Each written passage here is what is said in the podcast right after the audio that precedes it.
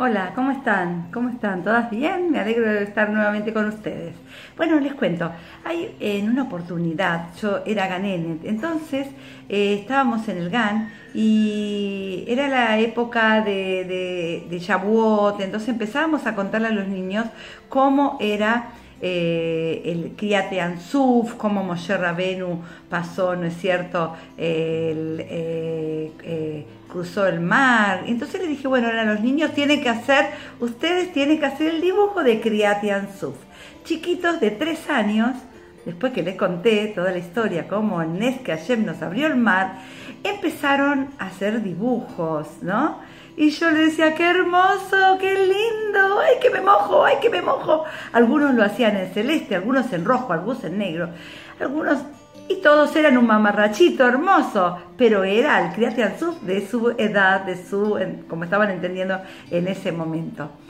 Después ese año había viajado a Israel y la rabanica Nieske, Alea Shalom, me dijo, ¿sabes una cosa? Le dije, mire, yo soy así, que hablo con las chicas y soy madrija de Calá. ¿Qué le aconsejo? Me dice que se vistan lindas para el marido.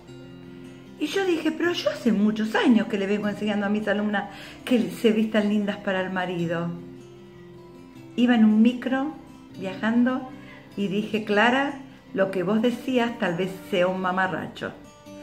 Muchas veces yo le decía a mis, a mis chicas, chicas, vístanse linda, maquíllense, que, no, que te combine la ropa con lo que se ponen, con el kisui, y estén preparaditas, que nunca estén manchadas, que su ropa, tanto eh, exterior como interior, sea ropa linda, de cabod, de, bien, que esté bien, no hace falta que sea cara ni que tenga una etiqueta para que sea más cara y que dé más prestigio, simplemente con que la tengas vos puesta limpia y prolija, esto ya es importante y recibir a tu marido. Sí, yo sí siempre le decía a la chica que combine la, blusa con la, con la falda, siempre así yo les aconsejaba, y calzada, que estén lindas, que estén bien, cómodas, pero bien. Entonces ahí me di cuenta que eso era un mamarracho lo que yo enseñaba.